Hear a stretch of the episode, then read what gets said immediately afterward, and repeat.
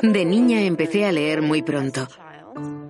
Los libros me emocionaban. Después de todo, los libros nos permiten vivir experiencias que de otro modo no tendríamos, sobre todo cuando somos niños.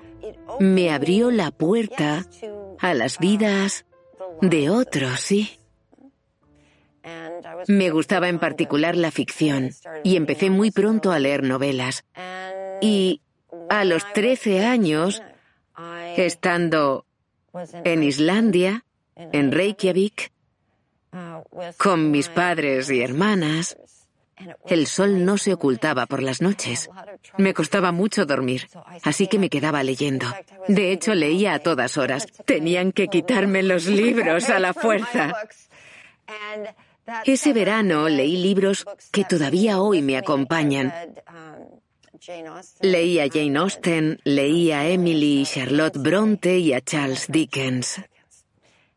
Y mientras leía David Copperfield en medio de la noche, esa noche luminosa, hice una pausa porque estaba muy emocionada. Fui hasta la ventana y recuerdo haber mirado por aquella ventana pensando, si esto es lo que pueden hacer los libros, esto es lo que quiero hacer yo.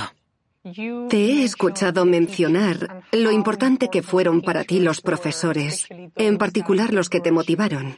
Cuéntame más sobre eso. Creo que los niños no pueden crecer en la escuela a menos que tengan cierta esperanza. Así que pasé dos años enteros, uno en séptimo curso, en una escuela Rudolf Steiner, en Bergen, Noruega. Me encantaban los profesores, me encantaba la pequeña clase en la que estaba.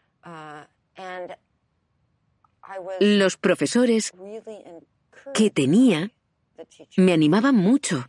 Y eso, por supuesto, marca una gran diferencia para los niños. Que los animen a leer, que los animen a pensar, a dibujar. Y ese año simplemente me encantó. Luego a los 17 años pasé otro año en Noruega, así que cursé mi último año en el gymnasium, en algo llamado línea de lengua. Creo que eso también fue importante para mí. Hubo un curso de inglés en el que pasamos todo un semestre estudiando Macbeth de Shakespeare. Nunca olvidaré Macbeth debido a eso. Lo asimilé de verdad. La idea era esa, estudiar el texto en profundidad, y eso tiene muchos beneficios. También puedo contarte otra historia que sucedió más tarde en mi vida. Estaba estudiando un posgrado en Columbia, sacándome el doctorado, y conseguí un trabajo en el Queen's College. Y estaba bastante nerviosa porque nunca antes había dado clases a estudiantes universitarios. Era mi primer trabajo como profesora y los alumnos eran sobre todo inmigrantes. Tenía ante mí el mundo entero. Muchos de ellos no sabían hablar inglés demasiado bien ni escribirlo, así que mi trabajo consistía en ponerlos al día. Y pronto me di cuenta de que mis alumnos tenían historias increíbles que contar. Les hacía escribir historias sobre sus vidas, pero su gramática era muy limitada por razones obvias, así que me topé con un dilema a la hora de calificarlos.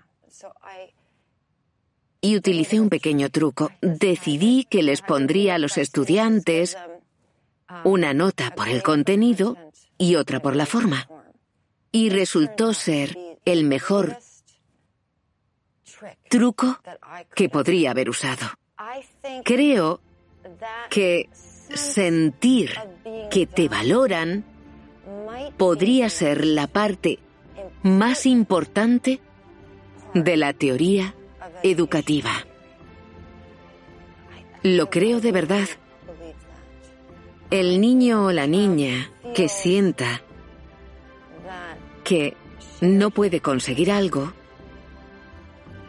no lo va a conseguir.